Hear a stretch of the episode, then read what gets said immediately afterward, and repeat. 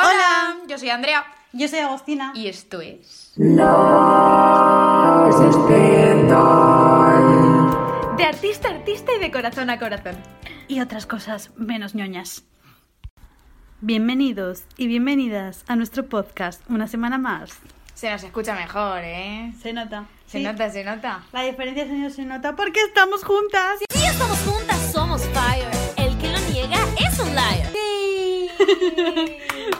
Vale, vamos a empezar, venga. Vale, antes de empezar, que pensábamos que no, ten- que no teníamos nada importante que decir aparte de que estamos juntas, es que, bueno, si no habéis visto la entrevista que subimos el miércoles, porque no nos seguís en Instagram o porque estáis perdidísimos, el, el miércoles pasado, o sea, este miércoles de esta semana, subimos la, la entrevista de Conan Madrid, que es un actor uruguayo, así que si no lo habéis escuchado, dura media hora. Así que si no lo habéis escuchado, paráis este podcast, vais, lo escucháis y volvéis. Y así seguís Sí, al porque día. está muy chula además la entrevista. Está muy guay, dice cosas muy interesantes y él mola mucho en general, así que... Sí. Vale, ¿de qué vamos a hablar hoy? En el episodio de hoy vamos a hablar de Chabela Vargas, de Ante la ley de Kafka y Solterísima. Vale, vamos a empezar con Chabela Vargas. Llorona, tú eres mi yunca. Ay, de mi llorona. Se llama en realidad María Isabel Anita Carmen de Jesús Vargas Lizano.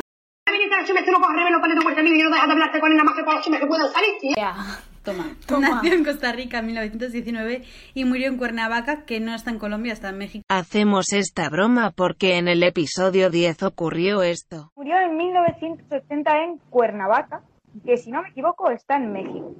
No estoy muy seguro. Ah, pero te lo busco ahora mismo. No, está en Colombia. Pues en Colombia. mentira, es mentira, está en México. Ah, coño. Ja ja ja, somos muy graciosas. El 5 de agosto de 2012. Eh, eligió el nombre de Chabela, además con V, para distinguirse de las demás como acto de rebeldía. Lo que también ha hecho otro de nuestros invitados que se llama Borja, Borja con con v. V. En fin, nada, aquí un besito, Borja. Tuvo una infancia muy difícil, sus padres se divorciaron y se desentendieron de ella dejándola vivir con sus tíos. Y sufrió poliomielitis. sí, es una Que- enfermedad infantil, buscadla en Google. Buscadla. Y a partir de aquí, como que ella odió a sus padres, o sea, los mandaba al infierno cada vez que los nombraba, Sí. cosas de estas. Con 17, a- con 17 años ya se marchó sola a México, que era una obsesión para ella. Obtuvo la nacionalidad, residió por casi 8 décadas y fue allí donde falleció, tristemente, en Cuernavaca. Andrea. México. Decía que era mexicano, aunque nació en Costa Rica, y decía textualmente que los mexicanos nacemos donde nos da la chingada gana. Toma, Chulita. toma. José Alfredo Jiménez, un cantante mexicano, fue quien la cantante y compositor, fue quien la descubrió y cuando él falleció, Chabela se presentó en el velatorio borracha y llorando y cuando la gente la intentó apartar, la viuda dijo que no lo hicieran porque el sufrimiento de las dos era muy parecido. Muy fuerte eso. Sí, muy fuerte, la verdad. Qué penita. En la época de los 50 empezó a ser conocida en los círculos culturales y musicales del país, conociendo y entablando amistad con artistas tales como Ava Gardner, Pablo Neruda, Frida Kahlo, García Márquez, Además, entre otros. tuvo un romance con Frida con Kahlo. Frida. Y bueno, ella decía que siempre estaba, bueno, no se decía, pero se sobreentendía que como que nadaba mm, siempre contracorriente, entre comillas, ¿no? Porque bebía, usaba pantalones, llevaba pistola, fumaba, lo que se veía como... Como Robin Sherbatsky, ¿cómo conoció vuestra madre? No estarán Conectadas. conectadas, digo.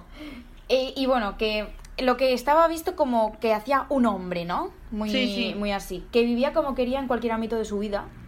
Era lesbiana, pero no lo dijo públicamente hasta el año 2000, con 81 años, en una entrevista para... el año que- en que nacimos. El año en que nacimos, sí, sí. Entrevista que le hicieron en la televisión colombiana, diciendo que vivimos en una sociedad patriarcal por lo que no podía exponer. O sea, y no podía exponerme, era lo que dice. Pero. Y los problemas producidos por el alcohol hicieron que en la época de, de los 70 diera un parón de casi 15 años en su carrera para recuperarse y para volver a ser persona, porque el tequila. Tela. Le daba el tequila. Cuando volvió, en la época de los 90, conoció a Pedro Almodóvar, el director de cine, y a Joaquín Sabina, cantautor, y del primero se convirtió en su musa. Y además fueron amigos personales Sí. de los dos. Sí. Eh, vale, vamos con Solterísima, que es la película. Os dejamos un trocito del trailer. O, o sea que yo me inventé todo. Ese hombre era el amor de mi vida. Y vamos a casarnos. Pasaron dos meses juntos. Dos meses y medio, Noni. Y lo sabes. Ya eres soltera. Puedes hacer lo que te dé la maldita gana. ¡Soy soltera ahora! ¡Sí! Son tres reglas simples. Número uno, no des tu número real. Dos, nunca hables de tu sex. Y número tres, no te acuestes con nadie más de una vez, si no cuenta como relación. Quizá podríamos ser amigos, no sé. No podemos ser amigos si tuvimos sexo. ¿Y qué te hace estar tan seguro? La experiencia. Eh, espera, es- ¿experiencia? ¿Qué experiencia? Esto es suficiente para ti. Es una película sudafricana de 2020, dirigida por Katelo Ramapakela y Retavire Ramapakela. Está protagonizada por Fulu Mogobani y Tumi Morake. Y bueno, pues que en la peli se habla o se, se intenta visibilizar o visualizar, mejor dicho, más que visibilizar, la libertad de la soltería en, en contraposición al compromiso de una relación monógama. Que sí, son- pero a seguir siendo libre también en una Claro, relación. claro, porque también está visto, o sea, está expuesto desde el punto de vista de mujeres en total libertad para claro. elegir y hacer con su vida lo que quieren. Sí, Y bueno, que es como debería pasarnos a todas. como debería pasarnos a todas, justo. Y que es una cosa que me llamó mucho de la atención y que me... la- de la atención, no, la atención. Venga, Andrea. Es que es muy, es muy temprano. o sea, Sí, es que para nosotros son las 8 de la tarde, pero nosotras estamos grabando a las 8.47 y hemos quedado a las 7 de la mañana. O sea, sí. Para hacer cositas del podcast, ¿vale? Porque Así estamos que- todo el día working. Os quejaréis, también te Full digo. time como la Zoe. Estoy full time. Hago lo que me gusta. No tengo tiempo. Bueno, lo que me llamó la atención de la peli es la personalidad de ellas, que está como está muy marcada. O sea, se ve cómo es una y cómo es la otra y cómo se complementan ellas, porque son muy distintas. A ver, y en realidad mantienen su personalidad hasta el final. Sí, Solteras sí. o no, siguen siendo Sí, sí, ellas. sí. Que eso Totalmente. mucho. No sé, está muy guay. Está muy guay, totalmente recomendada. Hmm. Vale, pasamos a, con Ante la ley de Kafka. Vamos a hablar un poquito de Kafka antes. Fue un escritor bohemio que escribía en alemán y falleció en 1924 con 40 años de- y falleció de tuberculosis. Horror, me iba un eh. poco para decirlo, pero me habéis entendido. Qué horror, ¿eh? sí, la tuberculosis no se la deseo a nadie. Nosotras que hemos vivido la tuberculosis, os lo podemos decir de primera Nadie, mano. No digas eso, por favor. No bromees con esas cosas que me pongo nerviosa. Bueno, su obra es una de las más influyentes de la literatura universal, es una de las pioneras en la fusión de elementos realistas con fantásticos y tiene como principales temas de conflicto los, con- perdón, los conflictos paternofiliales, la ansiedad, el existencialismo, la brutalidad física y psicológica, la culpa, la filosofía del absurdo, la burocracia y las transformaciones espirituales. Sí. Así, poquita cosa. Además, Kafka tiene muchas novelas importantes, pero la que más destaca, o por lo menos la, la que más se conoce, la que más conoce prácticamente todo el mundo, es la Metamorfosis. Sí, y su peculiar estilo literario ha sido comúnmente asociado con la filosofía artística del existencialismo, al cual influyó, y al expresionismo. Y también que el término kafkiano us- utilizado en español es- se usa para describir situaciones insólitas por, a la par que absurdas y angustiosas. Yes. Vamos con datos curiosos ahora, sí, datos más random. Vamos a darle. Eh, lo primero que era vegetariano, como Andrea. Mi soulmate también, el Kafka. Efectivamente. Era mi colega. El 22 de septiembre de 1912 fue una madrugada muy importante para la literatura, en la que Kafka terminó la condena. El primer relato de uno de los pilares de la literatura moderna la escribió en una sola noche porque decía que tenía ráfagas de inspiración nocturna. Toma el chico, sencillito. Tócate los huevos, Kafka. Claro. Bueno, y artistas, bueno, artistas, escritores como Albert Camus. Oye, ¿qué pasa? ¿Cómo que? Bueno, sí, sí, artistas sí. buenos. No, no, no, Ah, no. Que los escritores no son artistas. No, no. Ah, bueno. Pero no, no me refería a eso. Me refería a que estaba especificando que eran artistas escritores. Como Albert Sí, sí. Camus, Jean-Paul Sartre, Jean-Paul Sartre. eso. Juan Jorge Luis Borges y, Gar- Que no Juan. Gar- que no Juan, no sé por qué he dicho. Juan. y García Márquez se encuentran entre los escritores más influidos por la obra de Kafka. Sí. Y otro dato más es que, aunque por suerte no ocurrió, le pidió a un amigo que quemara todos sus relatos no publicados antes de morir. Tú fíjate. Sí, sí, es que... Rarito. También te digo, iba un poco de estrella, ¿no? En plan, valgo tanto que esta mierda que he hecho, que hice, este, no sé qué, que no publiqué, no. ¿Qué de qué vas, Kafka, tío? En fin, en 1983, un astrónomo fascinado con Kafka le puso su nombre a un asteroide que pasa por la Tierra cada 523 días. Qué guay eso, ¿no? Sí, aunque dijo que en verdad el astrónomo este, esto no lo tengo apuntado, pero bueno, me, me acuerdo porque lo leí, que no estaba seguro de que en realidad Kafka le llegase a gustar nunca ese, bueno, Kafka ya estaba muerto, pero que le gustara ese, eh, ese homenaje porque en realidad aunque era muy extravagante era bastante tímido. Y como que le hubiera avergonzado, ¿sabes? Un poco. ¿Ves cómo son unos raritos? Toda esta gente. Como tú. Sí, bueno, también tampoco me Venga, sigue. mucho. Fue uno de. ¿Fue uno de qué? A ver. Fue un ser. fue un ser atormentado y complicado. Sí. Pero también a su manera gozó de la vida con una intensidad fuera de lo común. Rarito, repito. Pudo tener lo que ahora se denomina trastorno esquizoide de la personalidad. Sí. No, estaba, no era rarito, estaba enfermo. Ay, pobrete. Tenía un problema. Tenía, tenía también una relación muy mala con su padre, tanto, al igual que Chabela, tanto que a los 36 años le escribió una carta de 100 páginas diciendo solo cosas negativas sobre él, que se llama Carta al Padre, creo. Qué fuerte. Y su obra estuvo prohibida en Checoslovaquia, así como dato. Dato random. Sí, vamos con Ante la Ley. Vamos a darle. Venga. Ante la ley es una parábola de la novela El proceso, que para quien no sepa qué es una parábola, una parábola es un relato simbólico o una comparación basada en una observación verosímil y tiene un fin didáctico. Sí. Fue publicada mientras Kafka vivía. El año no lo tengo muy seguro porque es entre 1914 y 1915. Vamos, que se lo voy a inventar. Pero es uno de esos dos, así que el que más os guste. Y más tarde, en 1919, se publicó como parte de Un doctor de campo.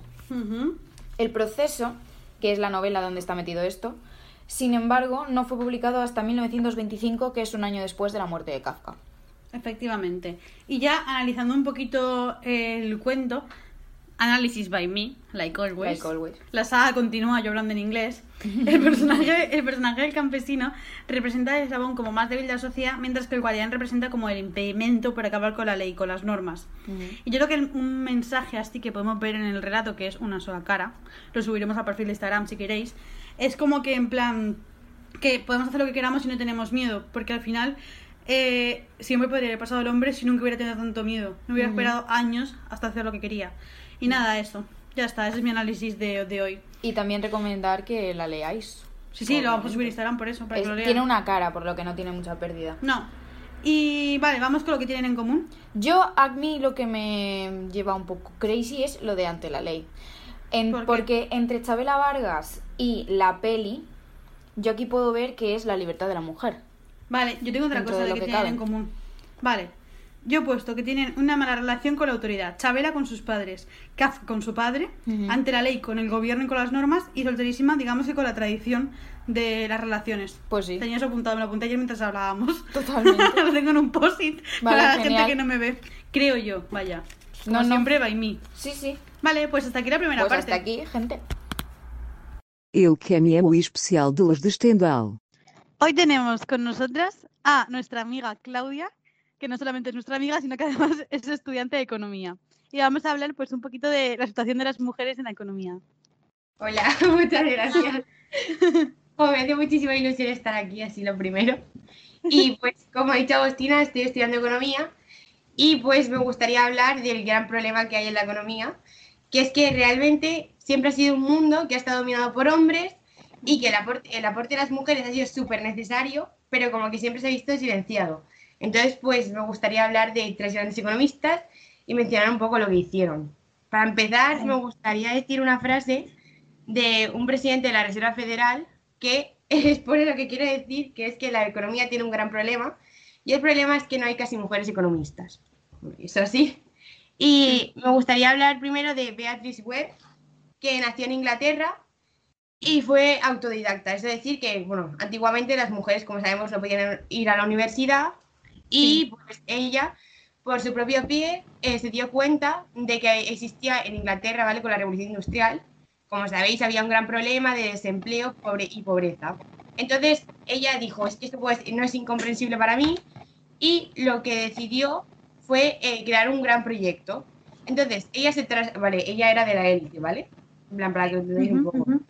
Y ella decidió irse a un pequeño, no sé, como un cuartito compartido y trabajar de 12 a 14 horas al día en las Joder. funciones que trabajaban las mujeres eh, de esa época. Finalmente consiguió un, plan, un puesto de pantal- pantalonera y eh, ahí empezó a relatar los testimonios que se vivían en cuanto al calor, las condiciones y también relata que ella eh, recibió un chelín. Y eso es, por ejemplo, los hombres igual recibían tres, las mujeres uno y hacían el mismo trabajo. Vale. Entonces, como que a partir de ahí empezó a crear una teoría y también empezó a hablar de la igualdad de género y se atrevió, fue la pionera de proponer la paridad salarial entre hombres y mujeres. Vale, y sin duda su mérito eh, a nivel económico fue que junto con su marido, bueno, sabéis lo que es el estado de bienestar, ¿no? Sí. Pues, o sea, me han dicho que este concepto, que es, de hecho, que es lo que más me gusta, eh, lo había eh, diseñado una mujer. Así que, poco pues, muchas gracias por todas sus aportaciones. Por un bestial. ¿Y reconocimientos a ella sí que le han dado? No. Ningún Ninguno. reconocimiento. O sea, como que vivió un poco a la sombra de su marido, ¿sabes? Pero, ¿y él sí recibió en plan algún premio o algo? Sí, o sea, no me acuerdo cuál, pero sí. O sea, a ver, no es la que más está menospreciada, pero que tampoco ha recibido todo el mérito que tendría que tener, ¿sabes? Hombre, para lo que ha hecho. O sea, yo estudio economía, a mí no me han dicho esto nunca y realmente me tendrían que enseñar. Claro. Yo he estudiado tropecientos hombres, pero es que ninguna mujer y digo, venga, vale. ¿Qué Vale, será la siguiente? Sí. Sigue contándome. Y ahora se llama la segunda Joan Robinson, que esta mujer fue una crack, eh, una gran eh, profesora, también fue profesora, especialista en macroeconomía y en microeconomía, que son dos de los pilares de la economía, y lo que hizo fue cuestionar todo. Fue una visionaria porque rompió con una idea que estaba, vamos, que la daban por hecha, y es que la competencia de los mercados que no era perfecta.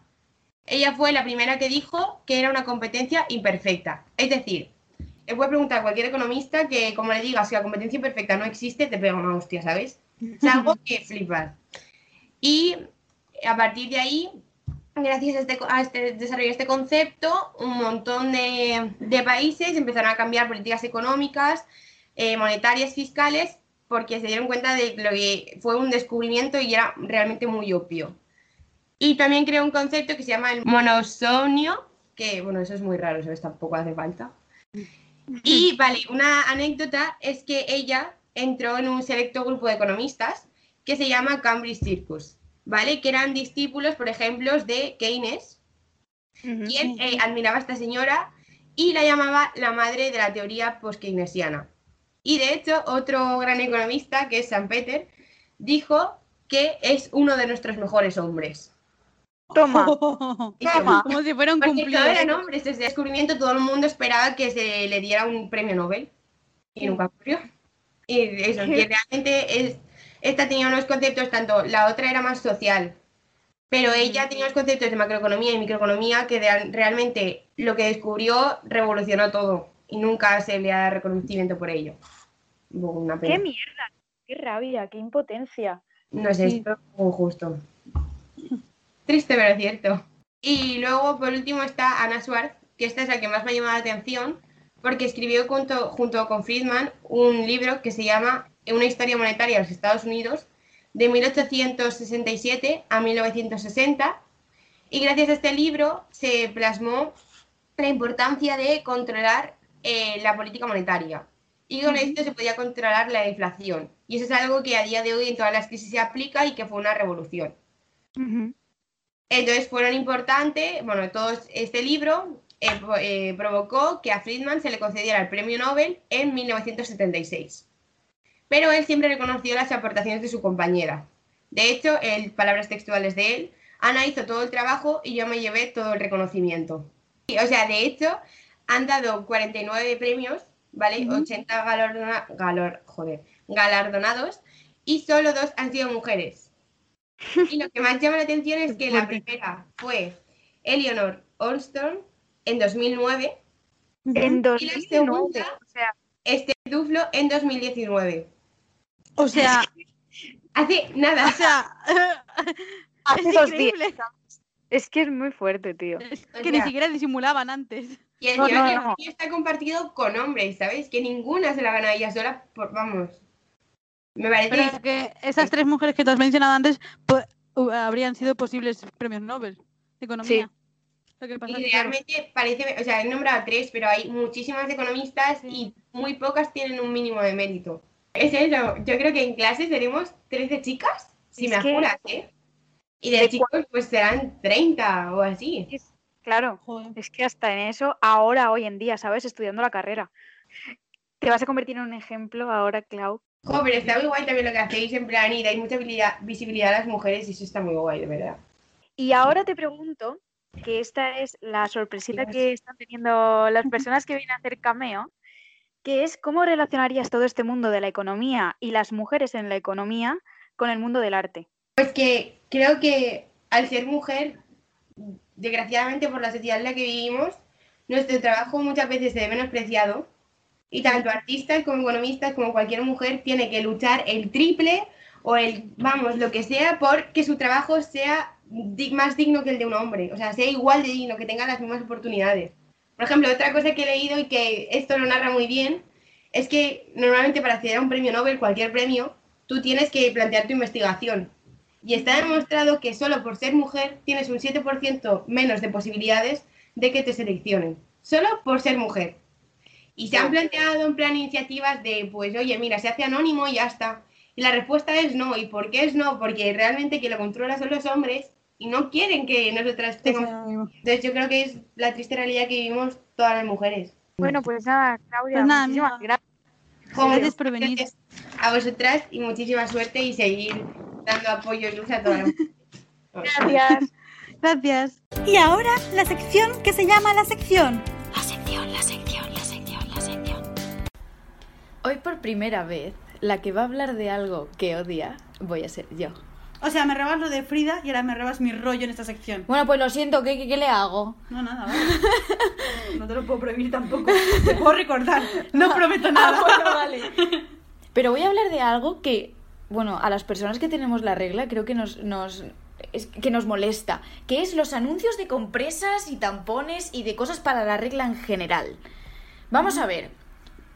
Personaje. Yo cuando estoy con la regla no me apetece estar dando volteretas, saltos, ni estoy feliz de la vida. Me estoy retorciendo en el sofá con un donut en la mano.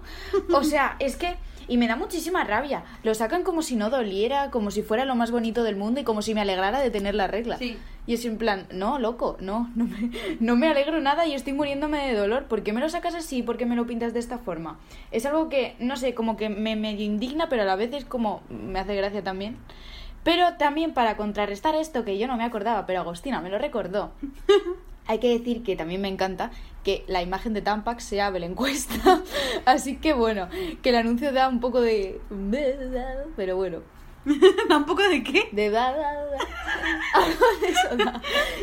Pero bueno, ya está, hasta aquí mi enfado. Ya Vale, eh, yo voy a hablar de una cosa que odio, que es la expresión te hice mujer, te he hecho mujer, ahora ya eres una mujer, cuando asco, eh, eh. mantienes relaciones por primera vez. Ay, chico. Si tú me has hecho mujer, ¿qué era antes? ¿Un jarrón?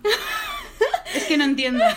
¿En qué momento? O sea, ¿en qué momento se- esa frase por empezó a, dar, empezó a tener uso? Qué te bueno. hice mujer. Que Pero que dice ya lo era. Chocho, que ya lo era. ¿Cómo te explico? ¿Cómo te explico? Que a mí me gusta pasarla rico. Pasarla rico. De verdad, qué tristeza, ¿eh? Qué tristeza. En fin, eso, que no digáis esas tonterías. Nada, saqué la sección, yo Y creo. educación, ya está. Educación Educación. pública, Pública. gratuita y para todo el mundo. Total. Ale, un besito. La entrevista Del artista. Hoy tenemos con nosotras a Roxana, que es, bueno, ilustradora y estudiante de Bellas Artes en Valencia. Así que bienvenida de nuevo a nuestro podcast. Hola, muchas gracias, encantada de estar aquí. Vale, vamos con la primera pregunta. ¿Cómo te definirías como artista y cómo definirías tu estilo? Bueno, pues como artista se podría decir que soy eh, muy polifacética en cuanto al arte porque me llama toda la atención. Me centro más en la ilustración porque eh, a día de hoy es lo que más me llama, pero por cualquier rama del arte me ha interesado siempre en mi vida y en algún momento he querido probarlo. Y mm, eh, en cuanto a cómo me definiría como artista, pues la gente cuando me ve dice que sí que tengo, en plan, soy reconocible en cuanto a mis dibujos o ilustraciones o cualquier cosa. Yo no lo veo así, pero porque siempre me veo en constante movimiento y bueno, eh, eh, lo que sí que es como básico de mí, que o soy muy colorida o tengo un estilo más rollo cartoon o anime, porque no sé, al final ir probando cosas, al final con lo que más me siento cómoda es con eso. Probé muchos, muchas ramas, muchos estilos, eh, pensaba que el realismo era lo mío, no, no lo era. Se- no, no, demasiado trabajo. Que el otro también, ¿no? Pero mm, no. Entonces yo creo que es eso. Soy un poco cambiante. Te vas moviendo. Por, Sí, por- ¿qué voy pasa? fluyendo por las ramas artísticas. Genial. ¿Y tienes influencia de algún movimiento, de algún artista en concreto? Y fuera de esto, ¿qué es, bueno, lo que más te inspira para crear, para todo? Pues eh, lo que más me inspira es sobre todo series, películas, libros, que es con lo que estoy siempre como cogida de la mano, en plan, siempre estoy viendo contenido y de verlo lo creo. Entonces, yo creo que eso es mi fuente de inspiración base. Luego hay un artista en Instagram ahora que se llama Lois, que hace ilustración digital y suele dibujar, esto es importante, no lo- eh, suele dibujar principalmente mujeres, cosa que con la que me identifico mucho. Por algún motivo el señor durante toda mi vida he, dibujado mujeres desnudas y eh, cuando, llegué, cuando llegué a bachillerato me pregunté que por qué era bisexual. Me gustan las chicas, ¿cómo pudo pasar? No pasa nada, Rosana, no pasa nada. Y mm, eh, pues bueno, también me inspira mucho mi compañera de piso Alejandra, eh, que también está estudiando la carrera, ella dos años más que yo. Pero sí, me inspira muchísimo todo lo que hace ella, su estilo, eh, todo, todo, todo. Es que para mí Alejandra es arte, es puro arte. Entonces es también una fuente de inspiración muy base. Vale, y mm, como nos has dicho, has hecho el bachiller de artes y queríamos saber también cómo ha influido eso tanto profesional como personalmente, si de forma negativa o positiva. Vale, pues sí. eh, personalmente ha influido eh, para bien porque me he encontrado cosas buenas y cosas malas, por lo tanto siempre he aprendido de ello. Eh, profesionalmente me he dado cuenta de lo difícil que es todo este mundo y todo lo que engloba. Me ha, me ha enseñado un mundo nuevo, por así decirlo. Cuando te mandamos la ficha para que nos contestaras, pues que nos contaras un poquito lo que haces, nos dijiste que tenías, que no tenías ningún proyecto, pero que tenías alguna cosilla en mente. Así que si se puede desvelar algo de lo que hay por ahí. Ahora sí hay proyectos en mente. Unos cuantos. Em, bueno, a ver. eh, no sé si voy a empezarlos en papel o en digital, dependiendo de cuando llegue mi querido instrumento. y mm, bueno, lo primero que quiero, quiero hacer varias series de dibujos. Eh, quiero hacer una serie que tenga que ver con las cartas del tarot me llama mucho la atención ese, ese mundo y todo lo que, lo que está relacionado. Entonces, quiero hacer eh, eso, una serie específica con mi estilo, ilustraciones a mi, a mi estilo lo que pueda conseguir em, del tarot. Luego también quiero hacer otra serie en general de fanarts de cualquier tipo. Em, hay mucho material, tengo mucho material que sacar. Y luego aparte estaba pensando también en hacer una serie de... eh, no sé cómo explicarlo. Ilustraciones más rollo pequeñitas de animales mitológicos, normales, no lo sé. al- Algo rollo bestiario, pero lo estoy mirando aún. Y bueno, todo saldría en, en prints, en plan, las, las venderé. eh, y para un futuro quiero ir a algún salón del cómic o algún salón del manga o alguna cosa así para vender esos fanarts y, bueno, mi arte, porque es como lo más fácil para creadores.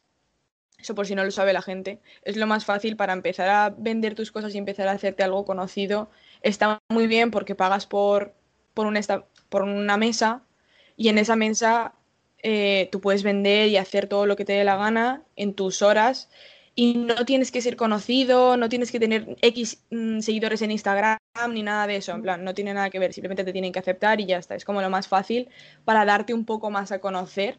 Qué guay. Y es un mundo muy amplio, está muy bien. O sea que para la gente artista que esté escuchando esto y le interese vender sus cosas también, que sepan que ahí tienen una vía. Genial, genial. Vale, ya solo nos queda la última pregunta, que es la que le hacemos a casi todas las personas que vienen, que es ¿con qué personaje público, película y o libro te identificas? Pues a ver, con personaje público me identifico con una chica que se llama Mermise, no sé si la conocéis. Si no, No. la conocéis, tenéis que conocerla. Em, bueno, Bala esta es increíble. Yo cada cosa que... Es creadora de contenido, vamos a decir que es youtuber, pero realmente se mueve mucho más por Instagram. Pero bueno, sí, tiene muchos vídeos en YouTube que son muy importantes de ver por muchas cosas que hace. Me siento muy identificada y tenéis que conocerla. De, de verdad, tenéis que La conocerla. buscaremos, la buscaremos. Sí, y aparte, esto tengo que decirlo, de personaje de serie, me identifico muchísimo con Mónica Geller, de Friends. No, si digo mil gente más, eh, no terminamos, estamos aquí esta mañana. Entonces vamos a dejarlo aquí. ¿Y película o libro quieres decir alguno? Libro no puedo decir mu- mucho porque eh, estoy recién entrando en el mundo del libro real, por así decirlo. En plan, todas hemos leído típicas novelas juveniles y cosas de esas. Y ahora como que desde que leí, em, bueno, una trilogía, que aún no es trilogía, de Patrick Rothfuss, la del nombre del viento, bueno, como que se me abrió un mundo, por así decirlo, ¿no? Entonces ahora como que quiero leer cosas totalmente distintas, pero estoy en ello aún. Sí que es verdad que en cuanto a películas, ahora me gusta mucho más el, el rollo independiente de película, o sea, la que no sale tanto en el cine. Eh, me gusta mucho, se podría decir que me puedo identificar con ese estilo de película. Vale, genial. Soy más rollo independiente. Pues nada, muchísimas gracias por venir. muchas y por gracias. tus cosas. Muchas gracias a vosotras por invitarme. Ha sido muy guay. Estrenamos sección. Y llegamos a los pintores. Bueno, al pintor y a la pintora. Efectivamente. Em, vamos a hablar de Alice Raon. Lo he pronunciado bien. Perfecto. y de Edward Hopper. Sí. Y vamos a empezar por Hopper. Sí. Vale. Hop- Edward Hopper nació en 1882 y murió en 1967. Fue un pintor estadounidense célebre sobre todo por sus retratos de la soledad en la vida estadounidense contemporánea, que es verdad, tú ves un cuadro suyo y casi todos son personas solitarias. Pertenecida a una pertenecida, no, pertenecía a una familia burguesa y entró en 1900 a estudiar en la New York School of Art. O sea, aquí el pavo se podía se podía permitir el poder estudiar arte sin tener que pedir en la calle. En 1906 viajó a Europa por primera vez y en París experimentó con un lenguaje form- formal cercano al de los impresionistas. Vale, su pintura se caracteriza por, una pecul- por un peculiar y rebuscado juego entre las luces y las sombras, por la descripción de los interiores, que aprende de Degas, que es otro pintor, y que perfecciona en su tercer y último viaje al extranjero en 1910 a París y a España. Por el tema central de la soledad. También, mientras está en Europa, se, se consolidaban el fobismo, el cubismo y el arte abstracto. Y Hopper se siente más atraído por Manet, Pissarro, Monet, Sisley, Kubert, Toulouse-Lautrec y, anterior a todo a toda esta gente, a toda esta peña, Goya. O sea, no sé por qué, así? lo he dicho súper enfadada. No estoy enfadada, ¿eh? De verdad, lo he dicho como todo esto y Goya. No, no, no. ¿Odias a Goya? No, Lo odias Goya. porque lo cogí yo, ¿verdad? Sí, total. Me lo robó. En 1918 se convirtió en uno de los primeros integrantes del Whitney Studio Club, que, el centro más dinámico, que era el centro más, más dinámico para los artistas independientes de la época. Entre 1915 y 1923 abandonó temporalmente la pintura, dedicándose a nuevas formas expresivas como el grabado, usando la punta seca y el agua fuerte, y con los, con los que obtuvo mm, numerosos premios y reconocimientos, incluso alguno de la, de la prestigiosa Na- National Academy. El éxito conseguido con una exposición de acuarelas en 1923 y otra de lienzos en 1924 hicieron que Hopper hicieron de Hopper el autor de referencia de los realistas que pintaban escenas estadounidenses. Por lo que este tío ha tocado todos los palos posibles de la pintura. O sea, un crack. No paraba. No, no. Murió en su estudio cerca de Washington Square Park, en la ciudad de Nueva York, el 15 de mayo de 1967. Y un dato curioso es que su mujer falleció 10 meses, 10 meses más tarde y fue enterrada junto a él. Ah, Y así Supongo. como, como recomendar cuadros suyos, que son mis de, bueno, de mis favoritos de él, es Nighthawks de 1942, Sol de la Mañana de 1550. y- ¿De 1500? ¿Para dónde me he ido? De 1952, de 1500. Tables for Ladies de 1930, Second Story Sunlight de 1960 y Conference at Night de 1949. Decir como dato curioso también que Night, que Nighthawks sale en un anuncio de la tele. Creo que es un anuncio de coches que salen distintos cuadros y salen la muchacha de la, de la perla, los girasoles y sale este cuadro. anda, qué guay. Y creo que es un anuncio de SEAT, si no me equivoco. Así que nada. haciendo promoción a. SEAT, ¿verdad? No, juro que no. Digo, porque como tenemos tanta repercusión y SEAT no, Mi no padre, le hagas promoción. Bueno, mi padre tiene un SEAT. Ah, vale, entonces sí. Entonces sí que se puede. Vale. vale, ¿ya? Ya está. Voy yo con Alice Ron. Ron. Vale, Alice nació en 1904 en Francia, vivió gran parte de su vida en México, como Chabela, donde fue, donde fue pionera del expresionismo abstracto. Que he puesto, yo he puesto abstracto, porque yo soy así. Ella. En mis apuntes. Ella tiene otro movimiento distinto, se lo ha inventado en un momento. Lo que tengo dislexia. Fue poeta y pintora. Siendo muy muy pequeña, un accidente le lesionó la cadera y la obligó a permanecer una larga temporada en reposo, tiempo que ocupó leyendo, dibujando y pintando, cosa que determinó el inicio de su carrera. Cuando tenía 12 años de edad, un nuevo accidente eh, le hizo romperse esta vez la pierna. Agravó su lesión en la cadera y desde entonces los dolores y las dificultades para caminar la acompañarían toda la vida. ¿Eso no le pasó también a Frida? Sí, ya voy a hablar de eso. Gracias Ujú. por robarme las Perdón, cosas. Andrea. perdón. ¿Esta es tu pintora? No, ¿verdad? Perdón, Pues- perdón. Sorry. Lo anterior, sumado a que siendo adolescente tuvo un hijo que nació con graves problemas y murió al poco de nacer, condicionarían e e influenciarían su obra artística. Muy fuerte. En 1931 marchó a París junto a su hermana, como tu pintor, se fue a París también. Sí. Y es que ¿quién no quiere ir a París? Todos acaban en París, ¿eh? Todos la gran queremos mayoría. acabar en París, siendo pronto absorbida por el grupo de la bohemia de la capital francesa. Entabló una gran amistad con Diego Rivera y con Frida Kahlo, gracias Andrea por adelantarte, con la que rápidamente sintió empatía porque sufría los mismos problemas físicos similares a ella. Lo mismo no, pero similares. Al desencadenarse la Segunda Guerra Mundial, decidió quedarse en México, país del que se haría ciudadana en 1946. Por eso he dicho como Chabela. Cambio que significó dejar a un lado la poesía para dedicarse solamente a la pintura. En sus inicios pintó fundamentalmente al óleo, aunque también hizo un dibujo y collage. Sus principales influencias fueron el surrealismo, la poesía y sus viajes.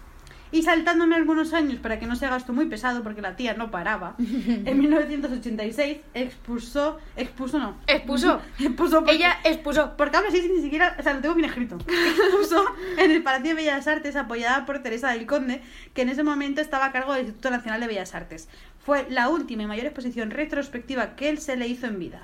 Más tarde sufriría el olvido de las instituciones historiadores, historiadores del arte, siendo recuperada en 2009 con la exposición Alice Gaon, una surrealista en México, en el Museo de Arte Moderno. Tras esta, última, eh, tras esta última semana sufrió una caída que la lastimaría gravemente, por lo que se retiró a un asilo donde murió en septiembre de 1987. Y Mm. hasta aquí la sección de los pintores y pintoras de hoy. Sí. Esperamos que os haya gustado. Tenemos con nosotras a Carlos Miguel Cortés, escritor, poeta. Y, y bueno, pues vamos a hacerte unas preguntas y ya nos contestes lo que quieras. Vale, pues la primera pregunta que tenemos es ¿de dónde viene querer escribir? Si empezaste en la infancia, en la adolescencia. Pues empecé cuando tenía 12 años, eh, así por primera vez eh, de forma creativa, dando las, las típicas redacciones que te mandan en el colegio. Eh, la primera vez que yo me senté a escribir delante de un folio tendría eso, 12, 12 años. 12 años. Y no sé muy bien de, de dónde vino, pero sí sé que la sensación que me provocó hizo que, me diera cuenta de que eso se iba a quedar conmigo ya siempre, la verdad. Vale, siguiente sería, en tus libros, ¿cuál fue la mayor inspiración a la hora de escribirlos y si hay diferencia entre los tres?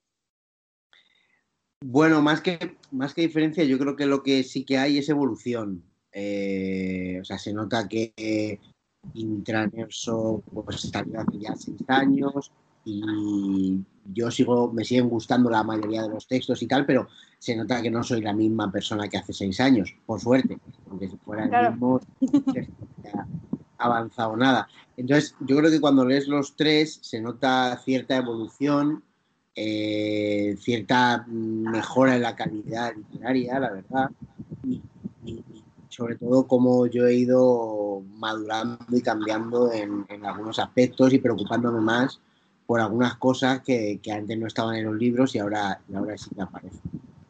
Eh, respecto a la mayor inspiración, creo que no hay una, una cuestión clara, sinceramente. O sea, siempre, siempre hago esta metáfora eh, para explicarlo, pero creo que es muy útil. Para mí la inspiración es como, es como un río eh, que cuanto más afluentes tiene, más caudal tiene ese río y mucho más fácil es que acabe llegando al mar, a desembocadura, que es el, el- el poema, ¿no? el resultado final.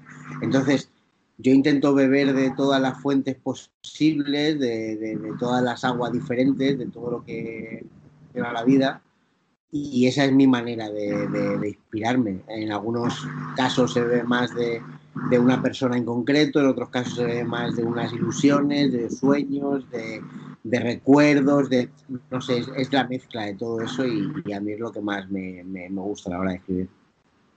Vale, y la tercera pregunta que tenemos es si la fotografía también te influye para crear, para transmitir. Pues yo sí que, o sea, era fotógrafo hace, pues hace ya seis años que, que- que no me dedico a ello profesionalmente. Entonces, mm, seguro que influye porque yo creo que, que- también la fotografía influye a la hora de, de- de mirar la vida, ¿no? El, el- el ojo fotográfico, el ir buscando ciertas imágenes. eh, creo que te influye a la hora de escribir porque de cierta manera tienes tus, tus sentidos más abiertos para buscar la belleza, ¿no? Aunque suene un poco ñoño esto. Eh, entonces, en ese buscar la belleza puedes encontrar fotografías o puedes encontrar algo que te inspire para escribir, así que sí, seguro que está, que está relacionado. Y la última sería, ¿qué le dirías a alguien que le encantaría sacar a la luz lo que escribe, pero le da miedo por el que dirán y pues todo esto? Bueno, yo le diría que hasta que no estuviera muy seguro no, no, no lo hiciera, Eh, pero que se va a dar cuenta en cuanto lo haga también de que no era para él.